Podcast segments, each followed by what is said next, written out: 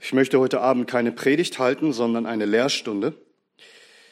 Und diese Lehrstunde, die möchte ich gerne unter ein Wort stellen aus Jakobus Kapitel 1, Vers 26. Ich schlage gerne Gottes Wort mit mir auf zu Jakobus Kapitel 1, Vers 26.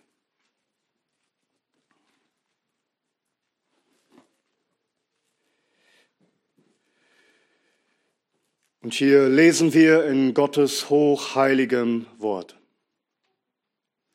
Wenn jemand meint, er diene Gott und zügelt nicht seine Zunge, sondern betrügt sein Herz, dessen Gottesdienst ist nichtig.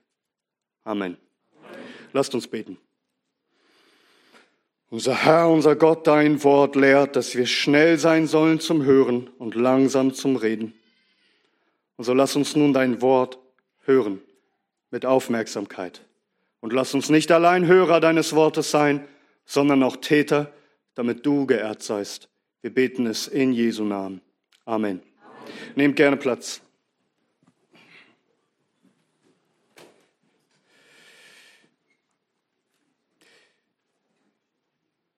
Ich würde gerne heute mit euch über ein bestimmtes Thema sprechen. Und zwar ist das das Thema Lästern. Dieses Thema, das wird an vielen Stellen in der Heiligen Schrift behandelt. Und so spricht auch Jakobus sehr viel in seinem Brief darüber. Überall finden wir Hinweise zum richtigen Gebrauch der Zunge. Wenn ihr mal schaut, Jakobus 4, Vers 11. Redet nicht gegeneinander, Brüder. Man könnte auch übersetzen, redet nicht schlecht übereinander, Brüder. Jakobus macht deutlich, wie schlimm die Sünde des Lästerns eigentlich ist. In unserem Predigtext oder Lehrstundenvers, den wir uns ausgesucht haben, wenn jemand meint, er diene Gott und zügelt nicht seine Zunge, betrügt, sondern betrügt sein Herz, dessen Gottesdienst ist nichtig. Der Jakobus lehrt uns, dass wenn wir unsere Zunge nicht zügeln, also nicht zurückhalten, Schlechtes über Geschwister, zum Beispiel über Geschwister zu reden, dann ist unser Gottesdienst, deine ganze Gottesverehrung vergeblich, nichtig. Verstehst du, wie ernst diese Aussage ist? Du kannst sagen, dass du Gott ehrst. Du kannst zum Gottesdienst kommen, ihn preisen und ihn loben, Bibel in der Familie lesen, kannst von mir aus die Puritaner lesen und dir ganz fromm vorkommen. Du kannst dir vorkommen wie jemand, der Gott ehrt. Und gleichzeitig, wenn deine Zunge übel redet, was ist dann deine Gottesverehrung? Es sind leere Worte. Wie soll für Gott deine Zunge, dein Lobpreis wohlgefällig sein, wenn du mit derselben Zunge, mit der du ihn lobst, andere lästerst? Wir lesen das in Jakobus Kapitel 3, Verse 8 bis 12. Die Zunge aber kann keiner der Menschen bändigen. Sie ist ein unstetes Übel, voll von tödlichem Gift. Mit ihr preisen wir den Herrn und Vater und mit ihr fluchen wir den Menschen, die nach dem Gleichnis Gottes geworden sind. Aus demselben Mund geht Segen und Fluch hervor. Dies, meine Brüder, sollte nicht so sein. Die Quelle sprudelt doch nicht aus derselben Öffnung das Süße und das Bittere. Kann etwa meine Brüder ein Feigenbaum Oliven hervorbringen oder ein Weinstock Feigen? Auch kann salziges, nicht süßes Wasser hervorbringen.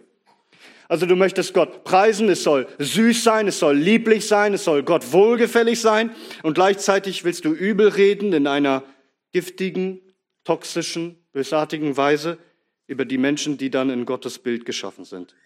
Nein, wenn jemand meint, er diene Gott und zügelt nicht seine Zunge, sondern betrügt sein Herz, dessen Gottesdienst ist vergeblich. Dessen Gottesverehrung ist vergeblich. Ich denke, darum sollte sich jeder ernstlich von uns Gedanken darüber machen, wie wir mit unserer Zunge umgehen. Und es gibt vieles, was man zu diesem Thema ansprechen könnte. Es gibt viele Arten der Sünde durch unsere Zunge, durch unser Reden. Aber ich möchte mich konzentrieren auf die Sünde des Lästerns. Und ich kann nicht auf alles eingehen, aber ich möchte gerne sieben Fragen mit euch zu diesem Thema behandeln. Das wird ungefähr eine Stunde lang dauern. Die erste Frage ist, wo begegnet uns Lästern? Die zweite Frage ist, was ist Lästern überhaupt? Dann drittens, warum lästern wir? Viertens, warum ist Lästern so gefährlich? Fünftens, Wie können wir dem Lästern widerstehen? Sechstens, was kann ich tun, wenn ich gelästert habe? Und siebtens und letztens, was kann ich tun, wenn über mich gelästert wurde? Also erstens, wo werden wir mit Lästerei konfrontiert? Wo begegnet man Lästerungen? Antwort, Lästerungen finden sich einfach überall, wo Menschen zugegen sind. Also ob du im Zug sitzt, im Bus oder im Café, bei deinem Arbeitsplatz, unter deinen Studienkollegen, wenn du ihnen zuhörst, mal für eine Minute wirst du feststellen, sie reden über andere und sie lästern.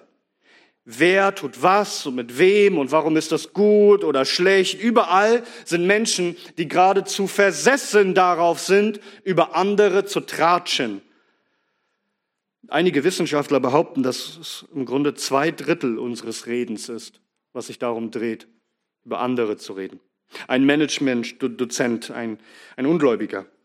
Schaut mal, selbst ihm fällt es auf. Er sagt, kaum etwas bringt einem so viel ungeteilte Aufmerksamkeit wie negative Äußerungen über Dritte. Habe ich Ihnen schon erzählt, was der XY heute für Mist gebaut hat? Eine kleine Frage dieser Art genügt, um fast jeden Gesprächspartner schlagartig aufzuwecken.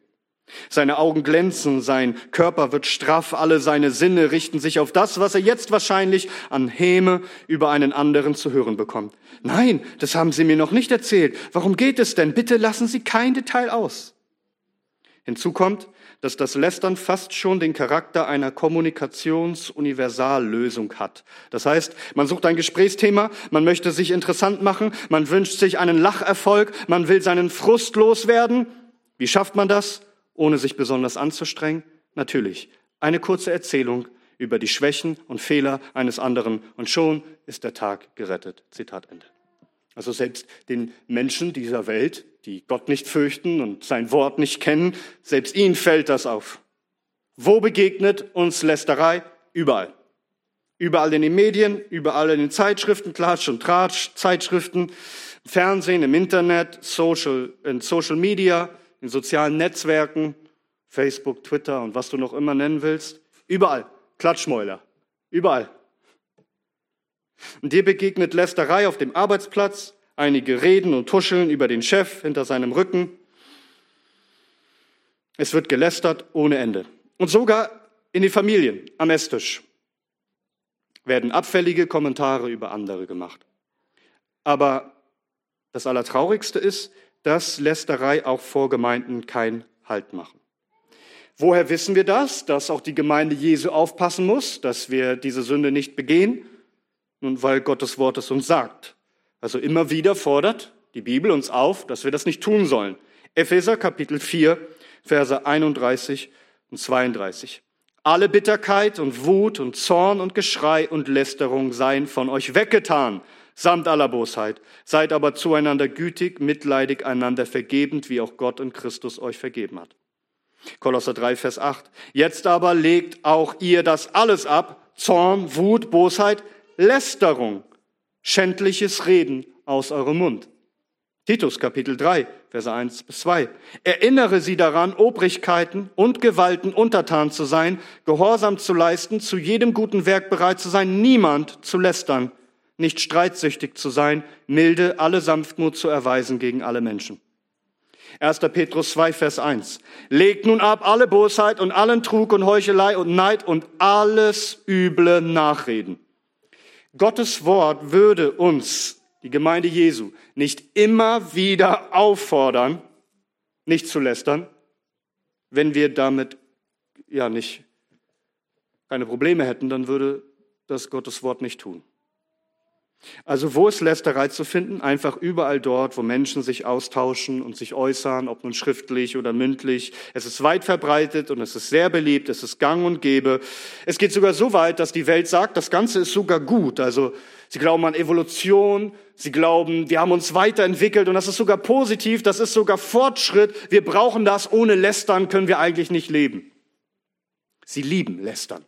Darum heißt es in Sprüche 18, Vers 8, die Worte des Ohrenbläsers, also des Lästerers, des Verleumders, sind wie Leckerbissen und sie dringen hinab in das Innerste des Leibes. Oh, es ist so lecker, es ist so willkommen, es ist so schmackhaft. Die Menschen genießen es einfach, mal ordentlich zu lästern. Überall. Sie lieben lästern, bis über sie gelästert wird. Dann ist der Spaß vorbei. Also wo finden wir Lästern? Überall. Und auch uns als Gemeinde. Wir müssen gewarnt sein. Wir müssen darauf acht geben.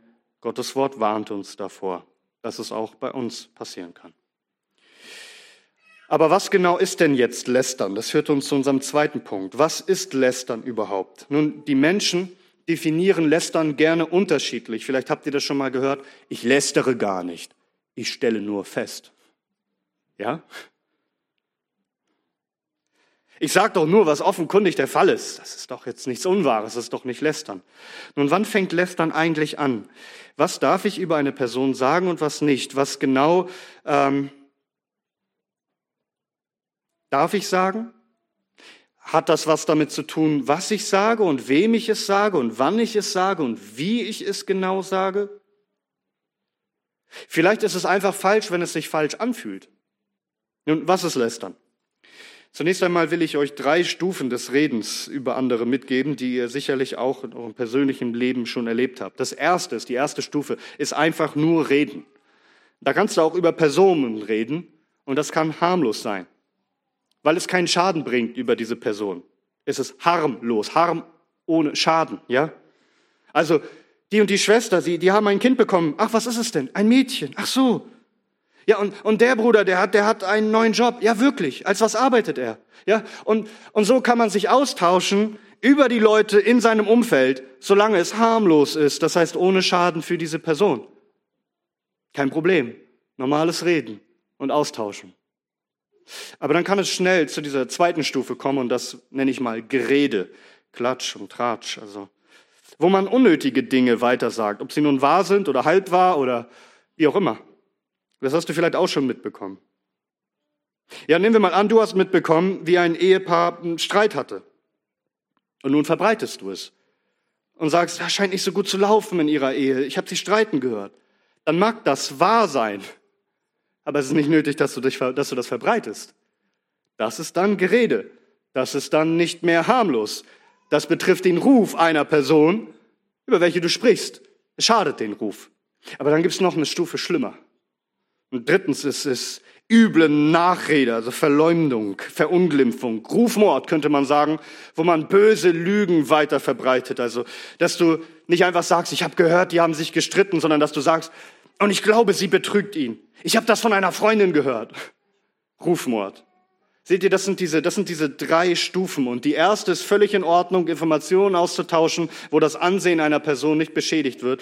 Aber die anderen beiden Stufen, die sind falsch. Gerede, wo du unnötig irgendwelche Informationen weitergibst, die das Ansehen einer Person herabsetzt. Oder, oder üble Nachrede, wo man falsche Informationen, bösartige Dinge weitersagt, die das Ansehen einer Person gar beschädigen.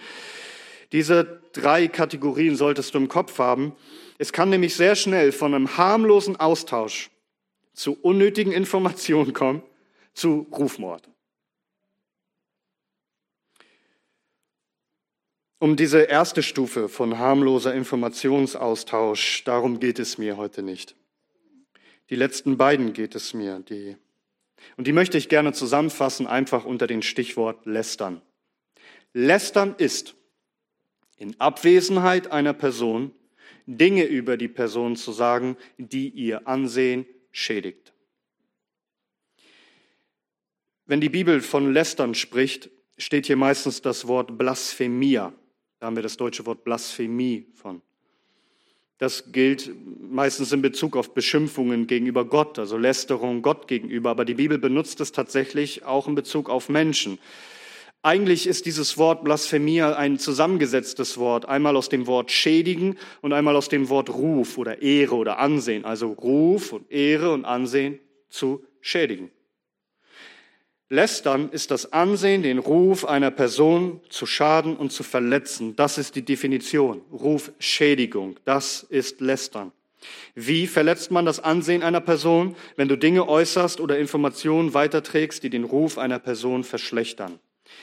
Manche meinen, es ist erst dann lästern, wenn ich etwas Falsches über eine Person weitersage. Also, ich hoffe, du verstehst, dass es auch lästern sein kann, wenn du etwas Wahres über eine Person weitersagst. Lästern ist es auch, wenn man wahre Informationen, die schlecht sind, über Personen verbreitet, obwohl man es eigentlich nicht müsste. So, ich denke, wenn du ehrlich bist zu dir, weißt du das, dass es Lästern ist, wenn man auch wahre Fehler und Schwächen und Sünden weitererzählt, wenn es nicht nötig ist. Versetz dich einmal in die Lage, sagen wir mal, du fährst Auto und jemand nimmt dir die Vorfahrt und du verlierst die Nerven, vielleicht rufst du aus, du Dummkopf oder was auch immer. Du hast geschimpft, also du hast, du hast die Beherrschung verloren, ja? Und nun stell dir vor, du hattest einen Beifahrer, einen Bruder oder eine Schwester aus der Gemeinde. Sie hat das gesehen. Das, was du gemacht hast, war eine Sünde, also gar keine Frage. Nun stell dir aber vor, diese Person steigt aus, sie trifft jemand anderes aus der Gemeinde und sagt zugleich, ah, weißt du was, ich bin gerade mit Bruder oder Schwester XY gefahren und puh, das war schon was. Also hätte ich nicht gedacht, dass sie so fluchen kann, diese Person. Ich hätte da mehr Reife erwartet.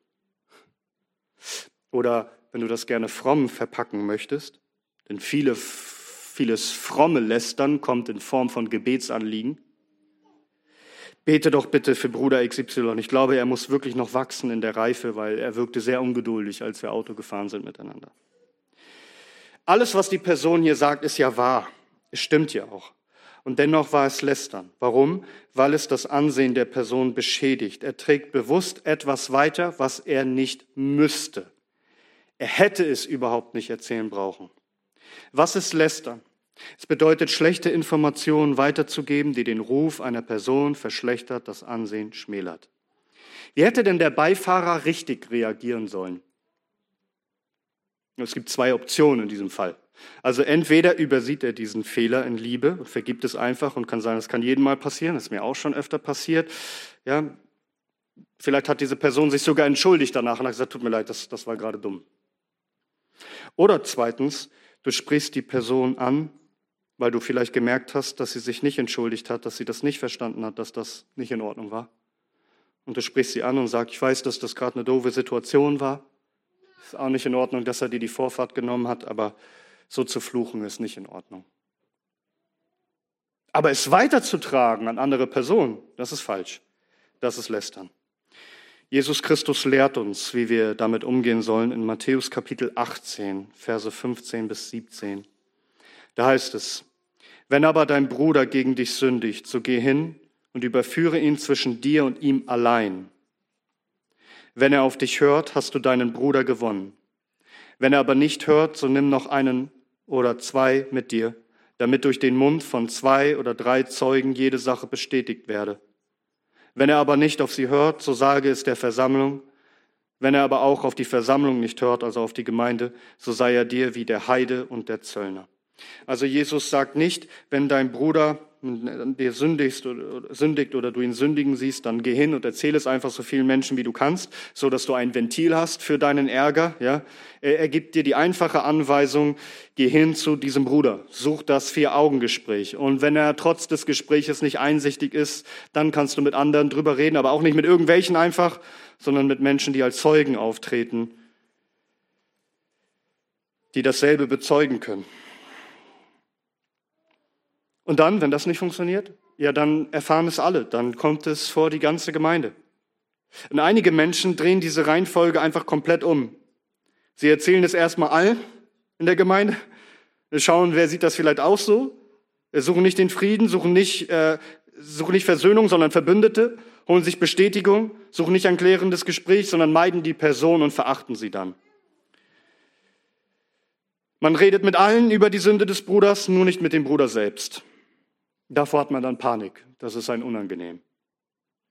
Deswegen finde ich es gut, was mal ja, ein Pastor gesagt hat über seine Mutter, was er von ihr gelernt hat. Immer wenn ein Kind zu ihr gekommen ist und gesagt hat, Mama, der hat dieses oder jenes getan, dann hat die Mama gesagt, wirklich, das hat er getan, ja? Komm, wir gehen gleich zu ihm und sprechen mit ihm darüber. Und dann packt die Mama das Kind am Arm und sagt, wir gehen direkt hin und klären das. Das will das Kind dann nicht so gerne. Es wollte sich nur beschweren. Es wollte die Sache nicht klären. Das ist ein Unterschied. Nun, so müssen wir sein. Also, wenn du kommst, mir was sagen möchtest, was jemand getan hat, dann sage ich, wirklich, das hat die Person getan, ja? Dann lass uns hingehen. Lass uns sprechen mit der Person. Also werd erwachsen. Werd erwachsen. Werd geistlich. Sei nicht jemand, der einfach nur zum Problem etwas beisteuert, sondern jemand, der zur Lösung etwas beisteuert. Und übrigens, unser Gemeindebund sagt das. Also ist euch das bewusst? Wir haben das gelobt. Das ist etwas, was wir gemeinsam gelobt haben. Da ist es im fünften Versprechen. Wir geloben, des anderen Schwachheiten und Fehler in Sanftmut und Liebe zu ertragen und sie weder außerhalb noch innerhalb der Gemeinde jemanden zu offenbaren, es sei denn gemäß Christi Anweisung und den Anordnungen des Evangeliums für einen solchen Fall. Meinst du, das versprechen wir uns nur zum Spaß? Das ist ein heiliges Versprechen, das wollen wir tun. Und wenn wir das nicht getan haben, dann müssen wir darüber Buße tun. Dass wir anstatt von Christi Anordnung das gar nicht persönlich geklärt haben. Man, die meisten tun noch zwei Dinge. Entweder lästern sie rum oder sie tragen es mit sich rum. Also sie lästern hinter dem Rücken über eine Person, anstatt es zu klären. Oder sie tragen es mit sich rum, in dem Sinne, es ist einfach ungeklärt in ihrem Herzen, sie bewahren es weiter, sie entwickeln Bitterkeit, sie haben keine Freude mehr, diesem, diesem Bruder oder dieser Schwester zu begegnen. Beides ist falsch. Wenn du jemanden sündigen siehst, vor allem an dir sündigen siehst, dann, dann klär es mit dieser Person. Und dann geh die Schritte, die, die Jesus Christus uns gelehrt hat. Lästern bedeutet, ich trage etwas weiter, was den Ruf und die Ehre eines Menschen beschädigt. Jesus aber sagt, liebe deinen Nächsten wie dich selbst. Er zitiert hier das Gesetz. Und das ist eine einfache Regel, die wir auch in Matthäus 7, Vers 12 finden. Alles nun, was irgend ihr wollt, dass euch die Menschen tun, das tut auch ihr ihnen ebenso. Also was möchtest du denn, wie Menschen mit dir umgehen sollen, wenn sie etwas Negatives in deinem Leben entdecken? Nehmen wir mal an, jemand entdeckt bei dir, wie ungeduldig du bist. Und kommt dir ein falsches Wort über die Lippen. Oder die Person sieht eine, einen konkreten Fehler, eine Sünde, eine Schwäche oder Versagen in deinem Leben. Was wünschst du dir, wie ein Bruder oder eine Schwester damit umgehen soll? Würdest du dir wünschen, dass diese Person nun rumgeht und mit allen darüber redet, nur nicht mit dir? Natürlich nicht. Also wenn du das nicht willst, dass man dir das tut, dann fügt das auch niemanden anderen zu, oder? Du möchtest ein gutes Ansehen haben. Du möchtest nicht, dass die Leute schlecht über dich reden. Ja, dann tu es auch nicht über andere. Welchen Nutzen hat es denn überhaupt, wenn du schlechte Informationen über eine Person weitergibst? Ob sie nun wahr sind oder falsch? In den meisten Fällen gar kein. Aber, jetzt kommt ein Aber. Versteht ihr, dass es Ausnahmen gibt, wo Menschen über andere sprechen müssen? Was ist das für eine Ausnahme, wenn das passieren muss? Die Antwort? Wenn Menschen eine Verantwortung haben. Beispielsweise Eltern. Wenn Eltern sich hinsetzen und über das Fehlverhalten ihrer Kinder sich unterhalten, dann ist das kein Lästern. Sie haben Verantwortung für dieses Kind. Wenn dein Lehrer oder dein Vorgesetzter, wenn die sich zusammensetzen und sich beraten müssen wegen deinem Verhalten, dann ist das erstmal kein Lästern. Die sind Verantwortung über dich gestellt. Wenn wir uns als Pastoren hinsetzen müssen über Gemeindeglieder sprechen müssen, über ihr Fehlverhalten, über Schwächen und wie wir damit am besten umgehen, dann weil wir eure Pastoren sind, weil wir Verantwortung für eure Seelen haben. Warum reden solche, die Verantwortung haben, über die Menschen, die ihnen in Verantwortung gegeben sind, etwa zu ihrem Entertainment? Stellt ihr euch vor, dass diese Menschen so ein nettes Kaffeekränzchen haben möchten, einfach mal schön lästern wollen und den Ruf von Leuten kaputt machen wollen. Nein, wenn Verantwortliche über eine Person sprechen, dann, ich hoffe, du hörst genau zu, dann, weil genau das Gegenteil von Rufschädigung geschehen soll. Eltern, Lehrer, Pastoren suchen dann das Beste für die, die ihnen anvertraut sind und wollen helfen, dass diese Menschen einen guten Ruf haben dass sie vorbildliche Kinder, vorbildliche Schüler, vorbildliche Gemeindeglieder sind. Das heißt, jetzt konkret in unserem Fall als Pastoren, wir wünschen uns, dass jeder von euch das beste Ansehen hat. Und dazu müssen gewisse Dinge ausgeräumt werden, die dich vielleicht in Verruf bringen können. Ja, verstehst du den Punkt? Es ist nicht Lästerung, wenn solche, die in Verantwortung sind, dir, dir beistehen wollen und mit dir sprechen, um Dinge auszuräumen aus deinem Leben. Die Regel ist eigentlich ganz einfach. Überall dort, wo du Informationen weiterträgst, die nicht dazu führen, einer Person in ihren Ansehen zu stärken, sondern ihr Ansehen zu schädigen, dann lästerst du. Frag dich doch mal, warum erzählst du überhaupt Schlechtes über andere Personen weiter? Wozu? Wem wird dadurch geholfen? War es nützlich? War es hilfreich? Hat es irgendeinen Sinn? Weil Jesus warnt uns, unser Herr, in Matthäus Kapitel 12 ab Vers 36, ich sage euch aber von jedem unnützen Wort, hör, unnützen Wort, das die Menschen reden werden, werden sie Rechenschaft geben am Tag des Gerichts. Denn aus deinen Worten wirst du gerechtfertigt werden und aus deinen Worten wirst du verurteilt werden. Sag, sind es nicht unnütze Worte, wenn du schlechte Dinge weiter erzählst, obwohl du es nicht müsstest und gar keinen Grund dazu hast? Ist es nicht das, was Paulus beschreibt in Epheser 4, Vers 29? Kein faules Wort gehe aus eurem Mund hervor, sondern was irgend Gutes zur notwendigen Erbauung, damit es den Hörenden Gnade darreiche. So lästern heißt faule, verrottete Worte zu reden, die nicht helfen, die völlig unnütz sind, die unbrauchbar sind, die völlig unnötig sind. Paulus sagt, wir sollen das reden, was notwendig ist, zur notwendigen Erbauung, was dem Hörenden Gnade gibt.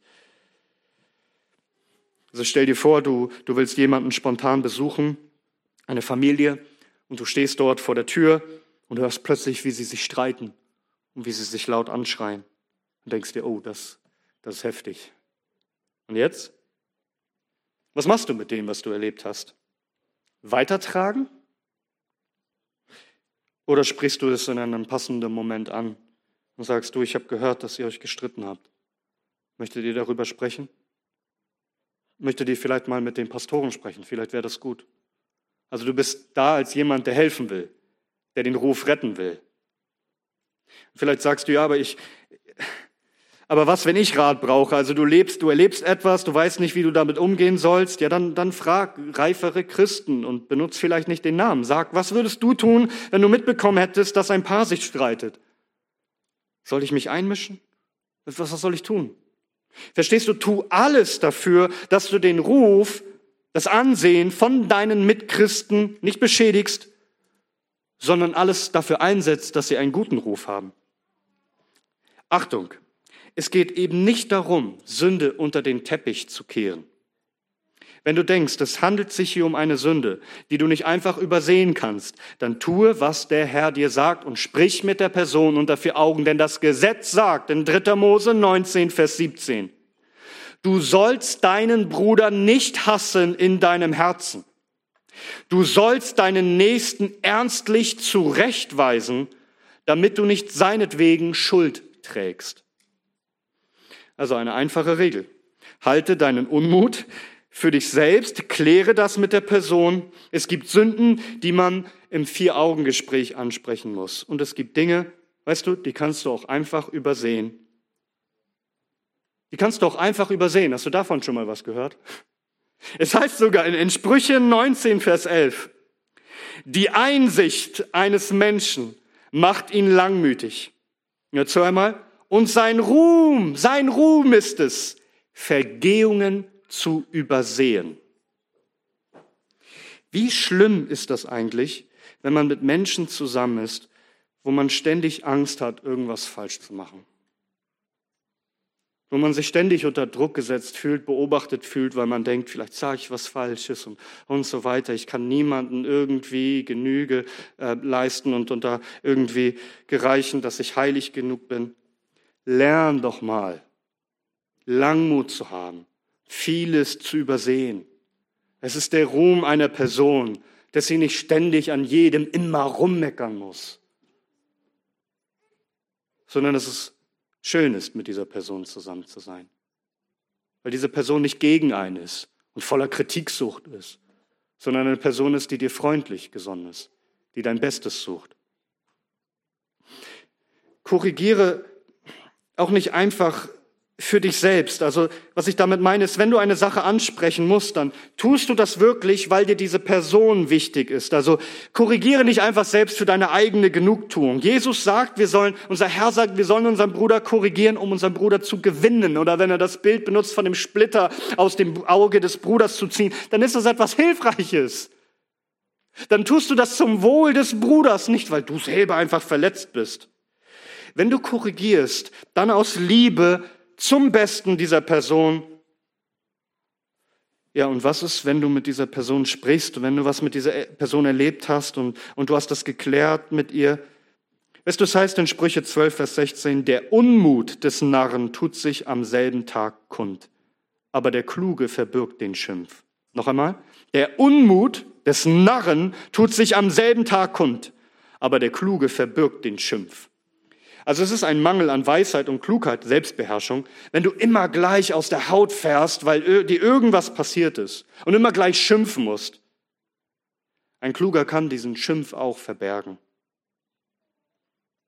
Und nicht einfach vielleicht auch vorschnell ein Urteil fällen, weil es heißt in Johannes 7, Vers 51, richtet denn unser Gesetz den Menschen, ehe es zuvor von ihm selbst gehört und erkannt hat, was er tut? Also es ist auch eine einfache Regel. Bilde dir erst ein Urteil, wenn du mit dieser Person gesprochen hast. Vielleicht siehst du das Ganze in einem komplett falschen Licht. Vielleicht fehlt dir etwas an irgendwelchen Informationen. Rede mit dieser Person und versuch deinen Bruder zu gewinnen, anstatt ihr schaden zu wollen, indem du weiterträgst, was sie getan hat und ihr Ansehen schadest. An dieser Stelle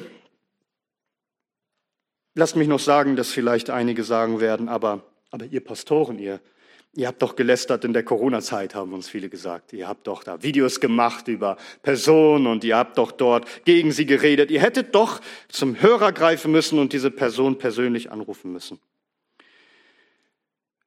Wenn jemand etwas Falsches der Öffentlichkeit sagt zu allen Gemeinden, dann muss er auch öffentlich zurechtgewiesen werden vor allen Gemeinden. Es reicht nicht, wenn wir mit den genannten Personen privat gesprochen hätten, weil hier sind keine privaten Probleme. Hier geht es nicht darum, dass wir irgendwie was miteinander zu tun hatten. Es geht hier nicht um eine persönliche Ebene, sondern es geht um öffentliches, für alle Gemeinden in unserem ganzen Land sichtbares Fehlverhalten. Stell es dir so vor, wenn du siehst, dass von jemandem die Armbanduhr falsch läuft, das ist in Ordnung, wenn du ihn persönlich ansprichst und ihm das sagst. Wenn aber der Kirchturm im Dorf, wenn da die Uhr falsch läuft, dann reicht das nicht, mit Leuten persönlich zu reden. Dann muss öffentlich gesagt werden, diese Uhr läuft falsch hier. Ihr könnt euch nicht daran orientieren. Versteht ihr? Wir sehen das so deutlich in Galater Kapitel 2 ab Vers 11. Da, da schreibt der Apostel Paulus seiner Begegnung mit Petrus, als aber Kephas nach Antiochien kam, Kephas, das ist Petrus, widerstand ich ihm ins Angesicht, weil er dem Urteil verfallen war. Denn bevor einige von Jakobus kamen, hatte er mit denen aus den Nationen gegessen. Als sie aber kamen, zog er sich zurück und sonderte sich ab, da er sich vor denen aus der Beschneidung fürchtete. Und mit ihm heuchelten auch die übrigen Juden, so dass selbst Barnabas durch ihre Heuchelei mit fortgerissen wurde. Aber als ich sah, dass sie nicht den geraden Weg der Wahrheit des Evangeliums wandelten, sprach ich zu Kephas vor allen. Wenn du, der du ein Jude bist, wie die Nation lebst und nicht wie die Juden, wie zwingst du die Nationen jüdisch zu leben? Was öffentlich geschieht, vor allen, vor den ganzen Gemeinden in Deutschland, muss öffentlich angesprochen werden. Es ist außerdem kein Lästern. Wenn wir warnen vor Menschen und sogar mit Namen. Wenn wir warnen vor Wölfen und sogar sagen, welche sie sind. Also wie viele Stellen soll ich hier nennen in der Heiligen Schrift? Wie viele Menschen werden mit Namen genannt?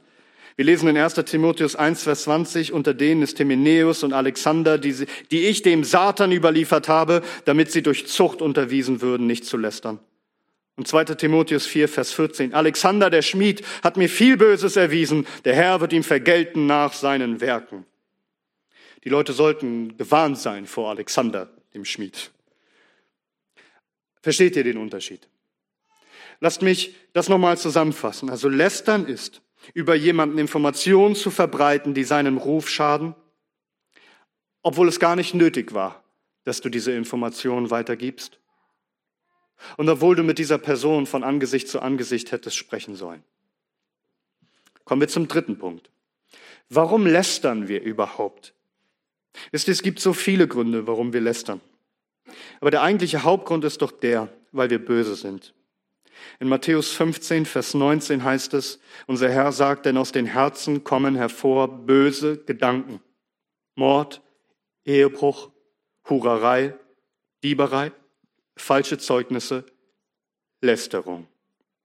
Lästerungen kommen von uns wegen unserem bösen Herz. Und das ist jetzt eine ganz wichtige Lektion. Lästern offenbart in Wahrheit dein Herz, nämlich das Böse in deinem Herzen. Wir denken immer, wenn wir lästern, dann weil andere Menschen böse sind. In Wirklichkeit lästerst du, weil du böse bist.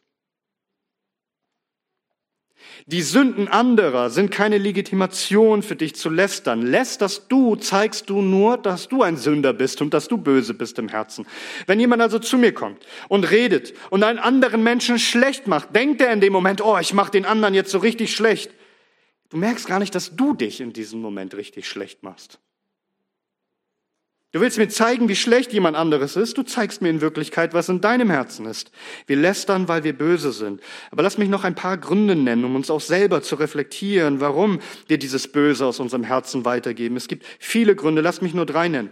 Zunächst einmal haben wir Freude daran zu lästern, an böser Unterhaltung. Wir lästern, weil es Spaß macht. Es ist Unterhaltung. Es ist immer wieder interessant, was Neues zu hören. Spannende Erzählungen darüber, über Geheimnisse und wie sich jemand anderes dumm benommen hat und wie er sich blamiert hat. Wir sind dann wie die Athener, von denen es heißt in Apostelgeschichte 17, alle Athener aber und die Fremden, die sich da aufhielten, brachten ihre Zeit mit nichts anderem zu, als etwas Neues zu sagen und zu hören. Geht immer darum, was Neues zu sagen, was Neues zu hören. Wir lieben es einfach, wenn bei anderen etwas passiert und besonders wenn bei anderen etwas schief läuft.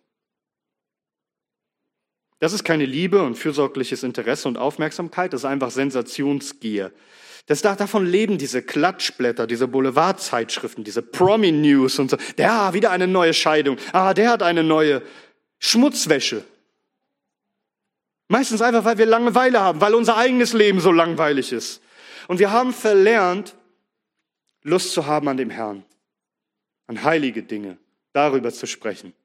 Wie es heißt in Malachi Kapitel 3, Vers 17, da unterredeten sich miteinander, die den Herrn fürchten.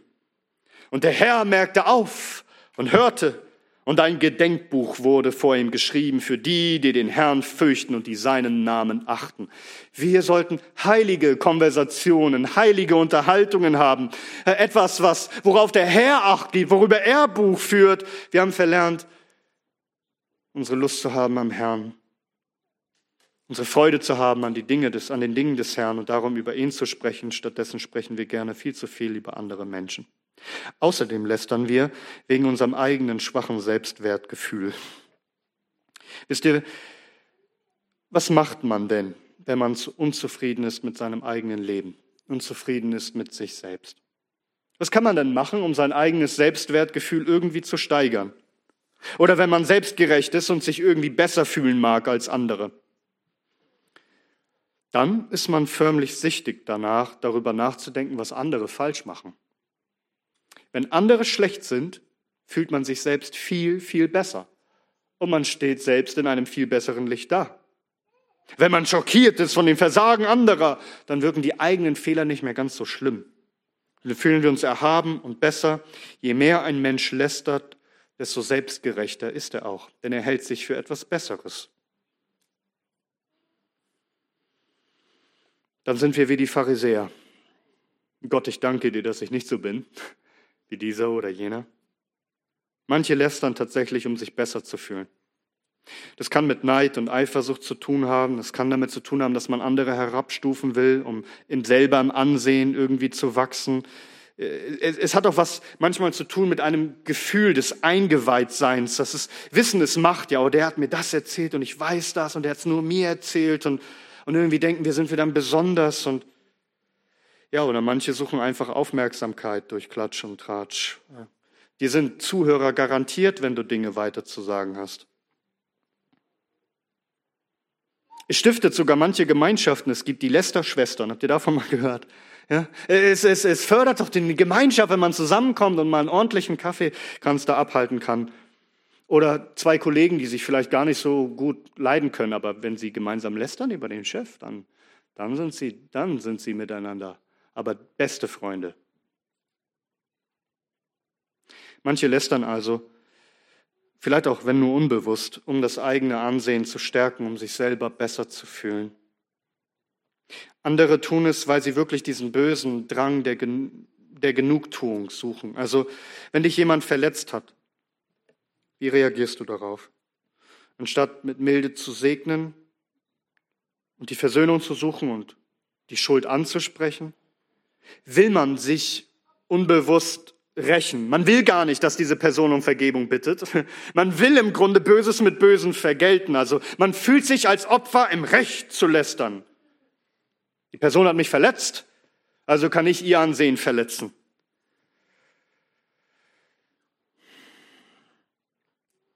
Dann vergelten wir Böses mit Bösem und haben nie gelernt, mit eigenen Verletzungen und Enttäuschungen umzugehen. Wisst ihr, viele können anderen mal richtig ordentlich die Meinung geigen, aber können kein Gespräch führen, um mal richtig ordentlich sich zu versöhnen.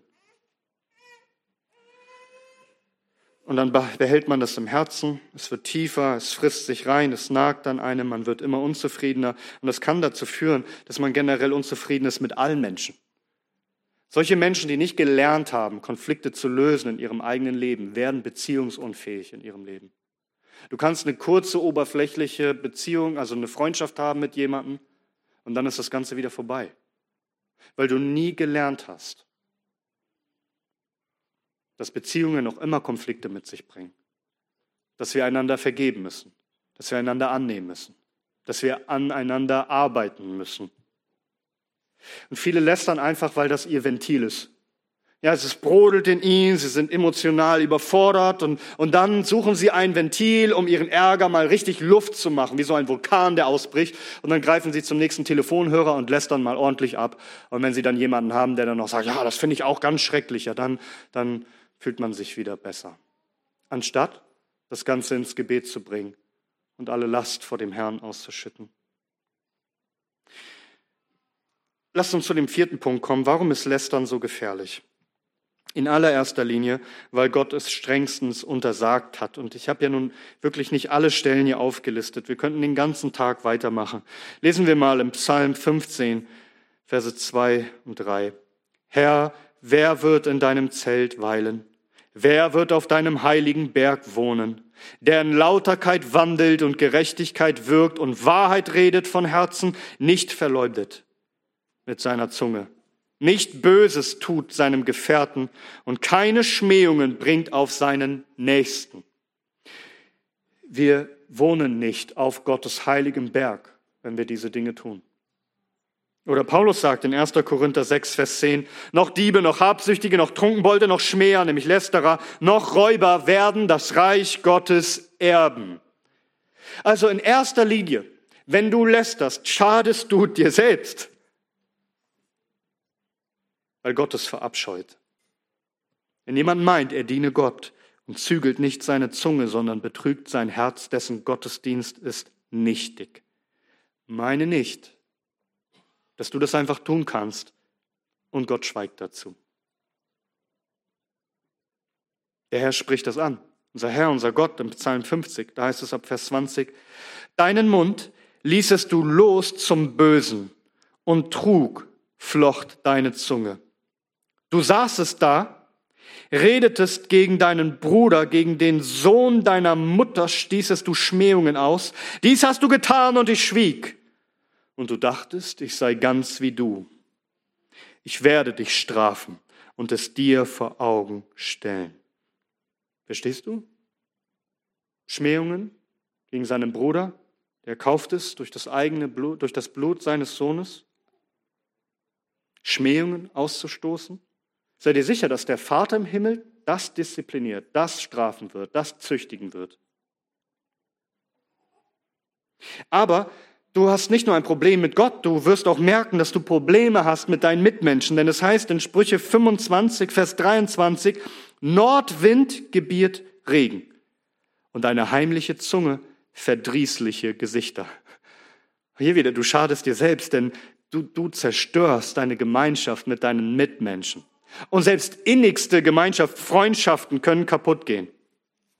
Weil deine Worte sind wie Schwertstiche. Es heißt in Sprüche 12, Vers 18, da ist jemand, der unbesonnene Worte redet, gleich Schwertstichen. Aber die Zunge der Weisen ist Heilung. In Sprüche 16, Vers 28. Ein verkehrter Mann streut Zwietracht aus und ein Ohrenbläser entzweit Vertraute. Also das kann passieren, dass Menschen, die miteinander vertraut sind, dass sie entzweit werden. Lästern richtet nur Schaden an. Es bringt Gottes Zorn auf dich, seine Strafen, es verletzt Menschen, es zerstört ihren Ruf, es entzweit Menschen, es schadet Familien, Ehen, Freundschaften, Gemeinden. Wie Jakobus sagt in Jakobus 3, Vers 6. Und die Zunge ist ein Feuer, die Welt der Ungerechtigkeit. Die Zunge erweist sich unter unseren Gliedern als die, die den ganzen Leib befleckt und den Lauf der Natur anzündet und von der Hölle angezündet wird. Also die Zunge, sie löst einen Brand aus, brennend durch die Hölle. Du schadest dem Ansehen anderer, du schadest dir selbst. Du schadest deiner eigenen Seele und zerstörst Beziehungen und es kann sogar Gemeinden kaputt machen. Darum nun fünftens, wie können wir den Lästern widerstehen? Lass mich da einige praktische Hinweise geben. Erstens, erkenne doch erstmal die, die Boshaftigkeit, die Sündhaftigkeit vom Lästern dass du über die Sündhaftigkeit dieser Sünde nachdenkst. Dass es für dich keine Kleinigkeit mehr ist, sondern du verstehst, wie ernst Gott das nimmt. Dass du nämlich durch Gottes Gnade, durch seine Heiligung, dadurch, dass du sein Wort diesbezüglich studierst, eine heilige Abneigung entwickelst gegen alles Lästern. Dass du dich unwohl fühlst, wenn gelästert wird. Dazu, dazu bete täglich um die Gnade, dass Gott auch deinen Mund bewahrt wir lesen im Psalm 141, Vers 3, Setze, Herr, meinem Mund eine Wache, behüte die Tür meiner Lippen. Dass du betest, dass der Herr dir Gnade gibt, dass du Acht gibst auf jedes Wort. Und darum zweitens übe dich, deine Zunge darin zu kontrollieren. Also sei langsam bedacht zum Reden, wie Jakobus sagt. Also prüfe dich, im Grunde installiere einen, einen Filter für dein Reden. Ist das, was ich jetzt sage, wirklich nötig? Verteidige ich gerade das Ansehen eines Bruders oder, oder greife ich den Bruder unrechterweise an? Das, was ich hier weiß, ist das nötig, dass ich es weiter sage? Habe ich den persönlichen Kontakt gesucht? Wäre das für mich okay, wenn jemand das über mich weiter erzählen würde? Es heißt in Sprüche 10, Vers 19, bei der Menge der Worte fehlt Übertretung nicht. Wer aber seine Lippen zurückhält, ist einsichtsvoll. So wenn du die ganze Zeit nur schnatterst. Und es wirkt wirklich, es gibt Menschen, die, die telefonieren den ganzen Tag. Sie haben nichts anderes zu tun, als zu reden und zu reden über alles und jeden. Wo viele Worte sind, da geht es nicht ohne Übertretung, ohne Sünde einher. Wer aber seine Lippen zurückhält, ist einsichtsvoll. Sprüche 17, Vers 27. Wer seine Worte zurückhält, besitzt Erkenntnis. Und wer kühlen Geistes ist, das ist der verständige Mann. Kühlen Geistes zu bleiben. Überlegt zu antworten. Und drittens, sprich, sprich auch bewusst positive Dinge. Also achte darauf, dass du nicht jemand bist, der einfach immer nur negativ redet. Es heißt in Römer 12, Vers 21, lass dich nicht vom Bösen überwinden, sondern überwinde das Böse mit Gutem. Äh, also wenn du nichts Positives über den Menschen zu sagen hast, dann sag doch besser nichts. Und wenn das ein Kind Gottes ist, mit dem du zu tun hast, und dieses Kind Gottes ist erkauft durch das Blut Christi, gerechtfertigt und bewohnt vom Heiligen Geist, denk zehnmal nach, was du über diese Person zu sagen hast. Und ich sage euch, wer arm ist an Lob für andere, der ist voll von Lob für sich selbst. Widerstehe doch diesem negativen Geist, dieses ständig an andere rumnörgeln zu müssen und immer Kritik zu haben. Paulus sagt uns doch in Römer 12, Vers 10, in der Bruderliebe seid herzlich zueinander, in Ehrerbietung einer dem anderen vorangehend. Ehrerbietung heißt Wertschätzung, einander mit Achtung vorangehen. Und wir, wir könnten jetzt all diese Stellen uns anschauen. Studier das mal, wenn du möchtest, wie Paulus über Geschwister redet. Sogar über die Geschwister, die große Probleme haben, wie die in Korinth.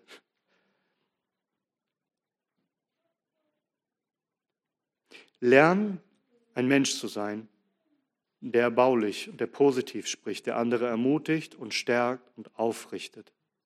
Das heißt nicht, versteht mich nicht falsch, das heißt nicht, dass es nicht Gelegenheiten und Zeiten gibt, wo wir negativ reden müssen, weil es nötig ist.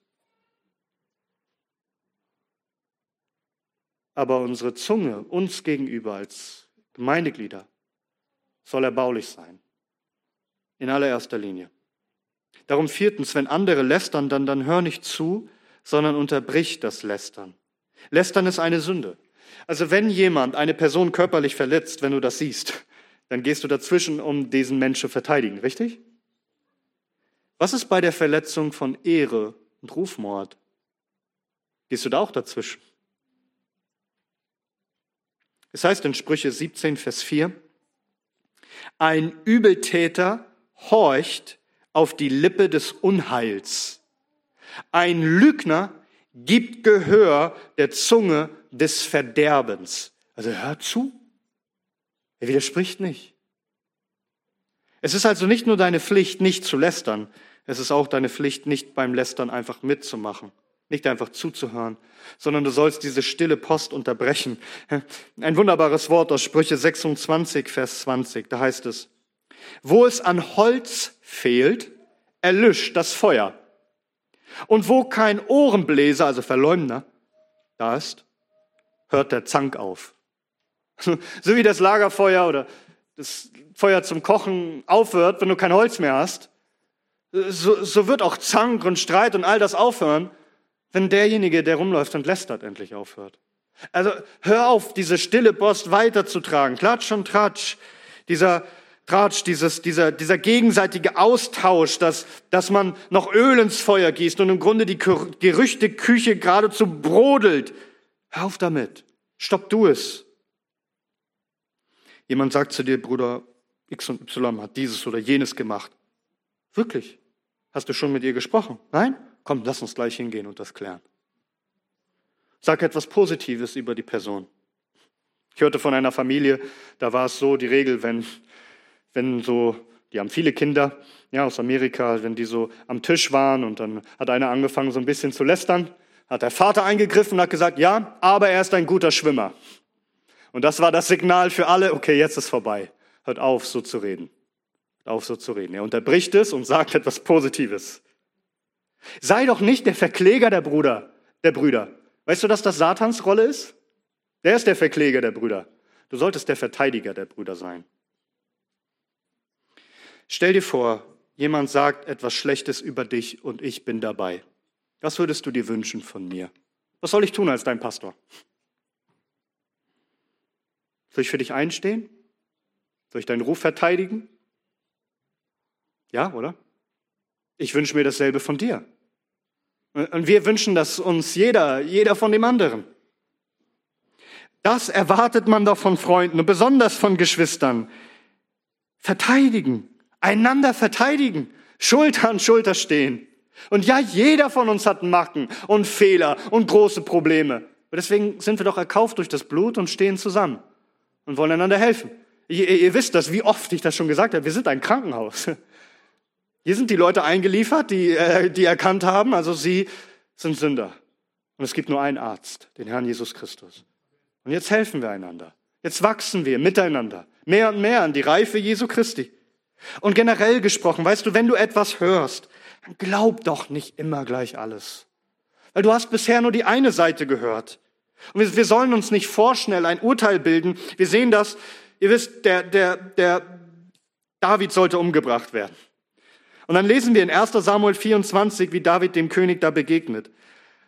1 Samuel 24, Vers 9. Danach machte sich David auf und ging aus der Höhle hinaus und rief hinter Saul her, meine Herr und König. Und Saul sah sich um, um da, und David neigte sein Gesicht zur Erde und warf sich nieder. Da sagte David zu Saul, hör mal, warum hörst du auf die Worte von Menschen, die sagen, siehe, David sucht dein Unglück? Warum hörst du darauf? Warum glaubst du das einfach? Denkst du so gering von mir? Warum hören, also wenn wir Dinge hören und auch noch vom Hören sagen, warum gehen wir immer von dem Schlechtesten aus, dass es genauso war? Und Gerüchten wird häufig mehr Glauben geschenkt als Fakten. Und die bleiben häufig viel länger im Gedächtnis.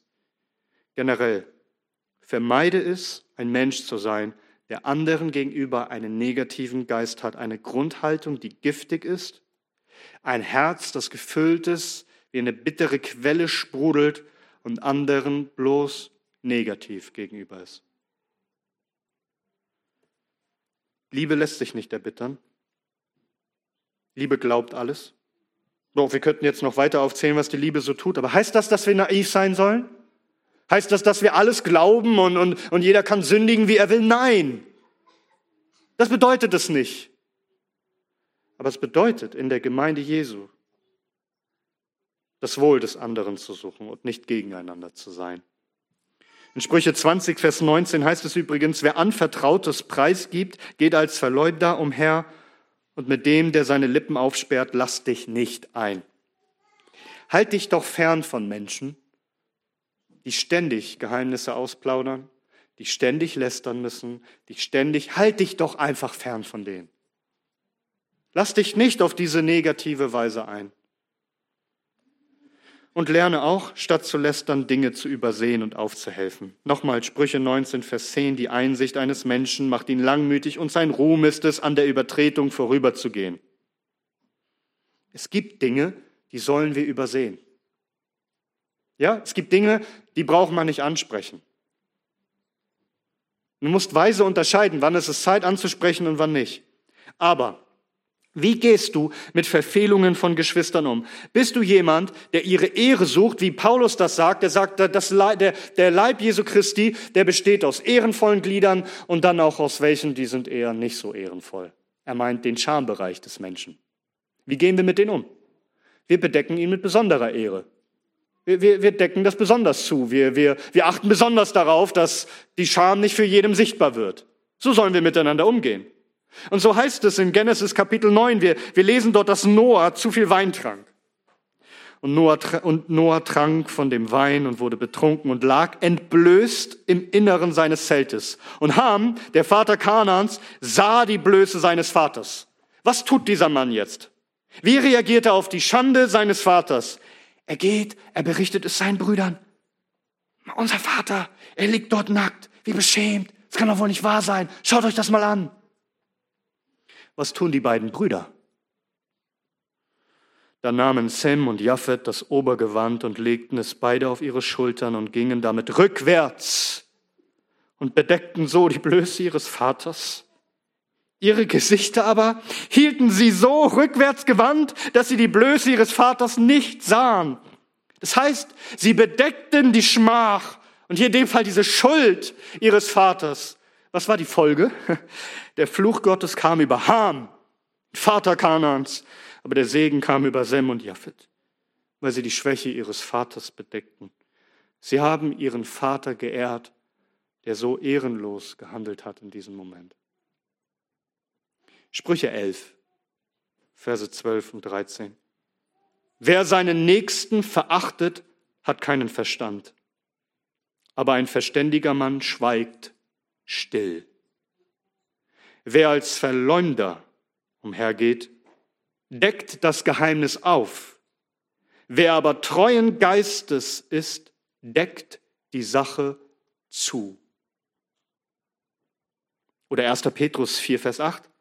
Vor allen Dingen aber habt untereinander eine anhaltende Liebe, denn die Liebe bedeckt eine Menge von Sünden. Sprüche 10, Vers 12. Hass erregt Zänkereien, aber Liebe deckt alle Vergehen zu. Lasst mich das deutlich sagen.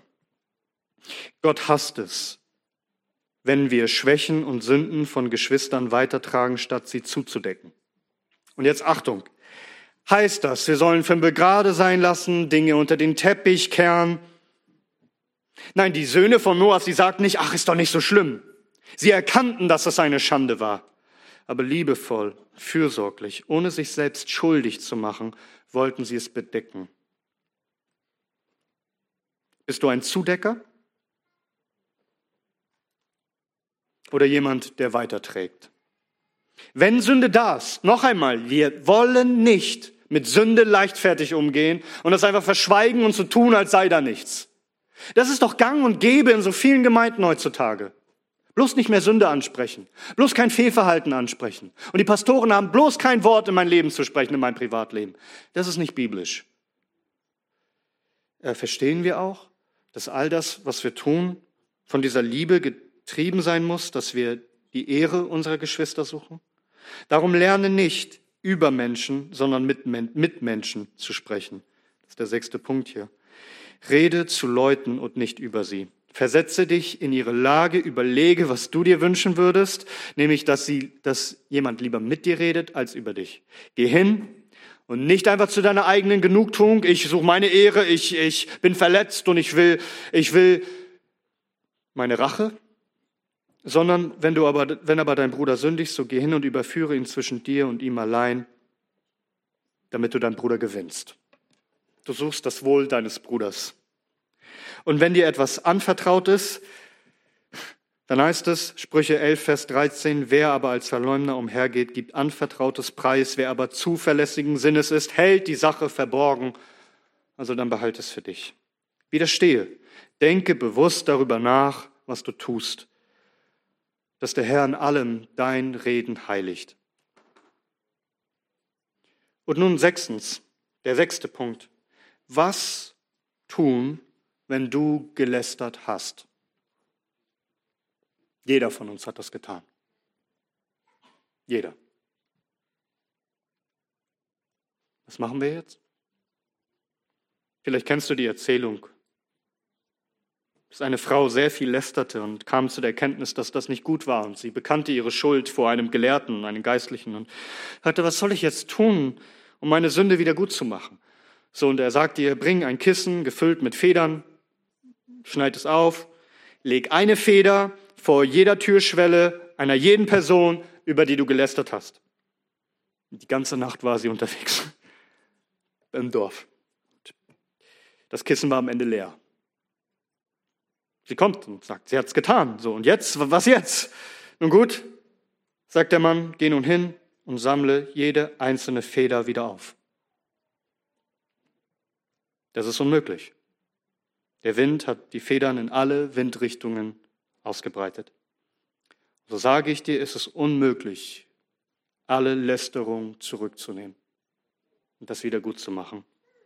Falsche Gerüchte, üble Nachrede verbreiten sich in alle Richtungen. Und darum heißt es in Sprüche 10, Vers 18, wer Verleumdung ausstreut, ist ein Narr, ein Idiot, ein Dummkopf, ein Tor. Du kannst es nämlich nicht einfach wieder gut machen. Wo du es kannst, wo du die Möglichkeit hast, etwas wieder richtig zu stellen, da tu es.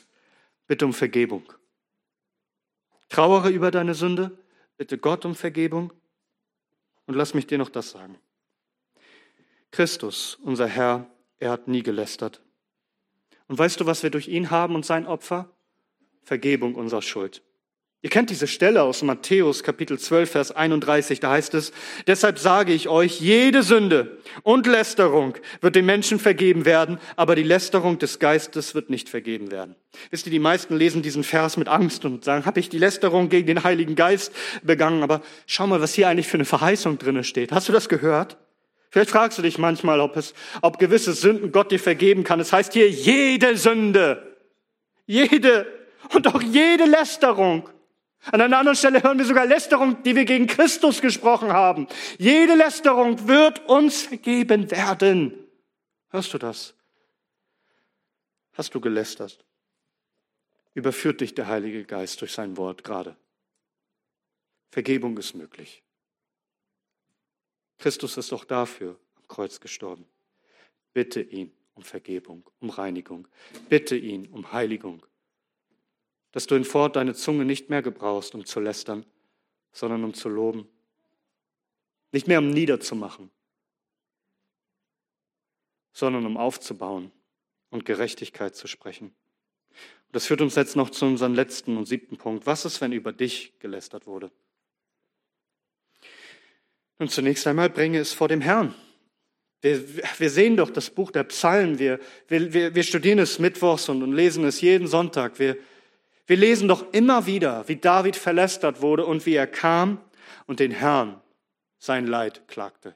Wie er sein Herz ausschüttete vor dem Herrn. Das ist das Erste, was du tun solltest. Nicht zum Telefonhörer greifen und das anderen Menschen erzählen, dass du gelästert wurdest. Komm zum Herrn. Schütte alles aus vor ihm.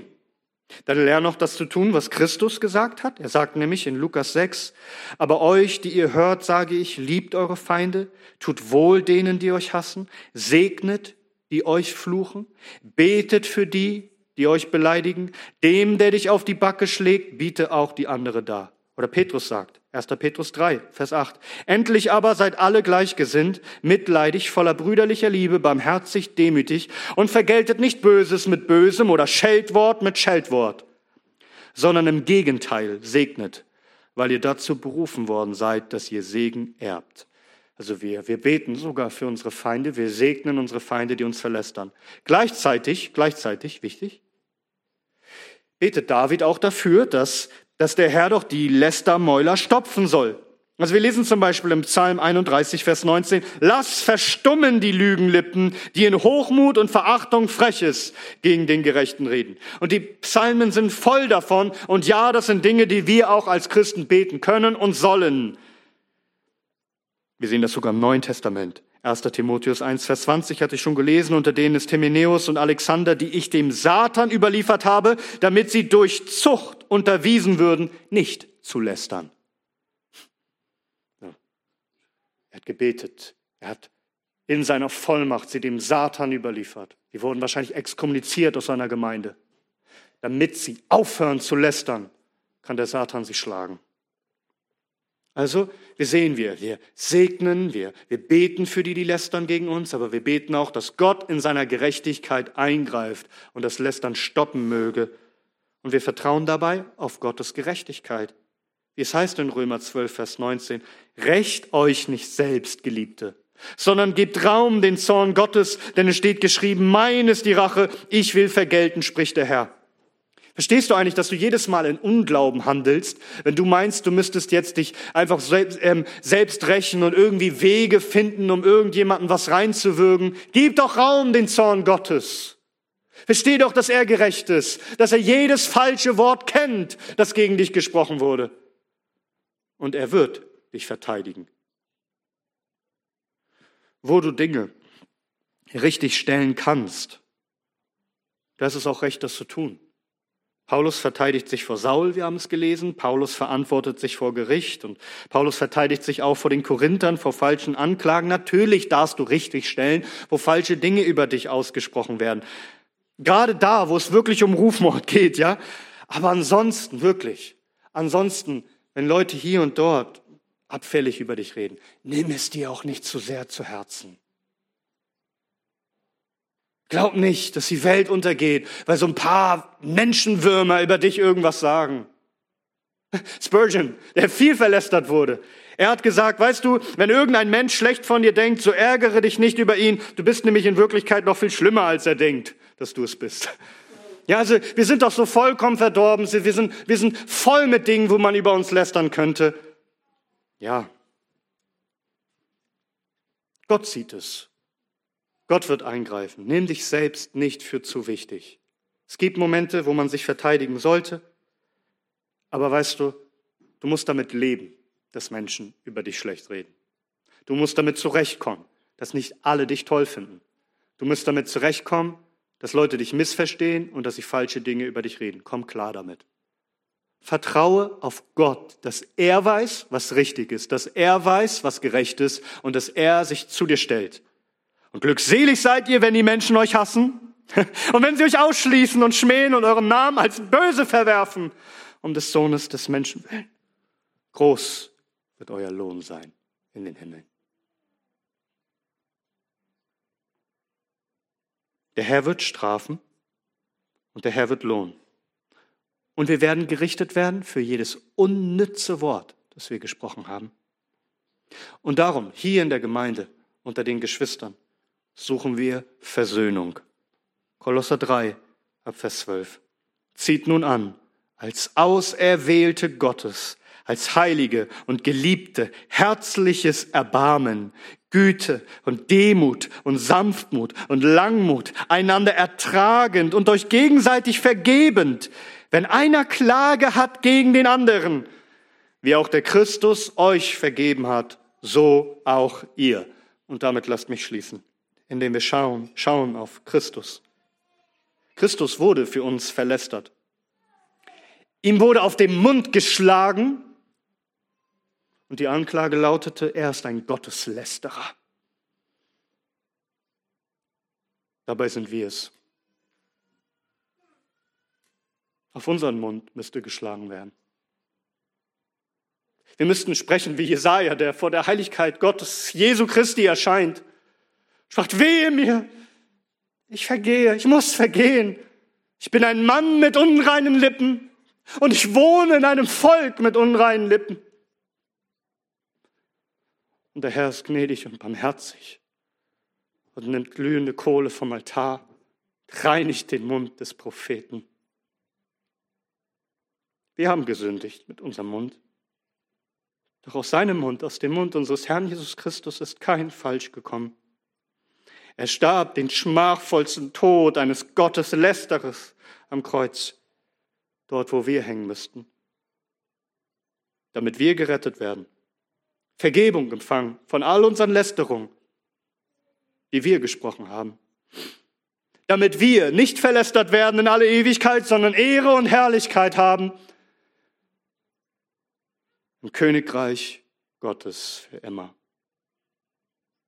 Dass unser Name, der verlästert würde und als Fluchwort eingehen müsste in die Geschichte der Ewigkeit, dass unsere Namen geschrieben stehen im Himmel. Oh, freut euch dass wir solch einen Erlöser haben. Lasst uns ihm nicht vergeblich Gottesdienst feiern, indem wir unsere Zunge einsetzen zum Bösen, sondern mögen unsere Zungen ihn preisen, von nun an bis in alle Ewigkeit. Amen.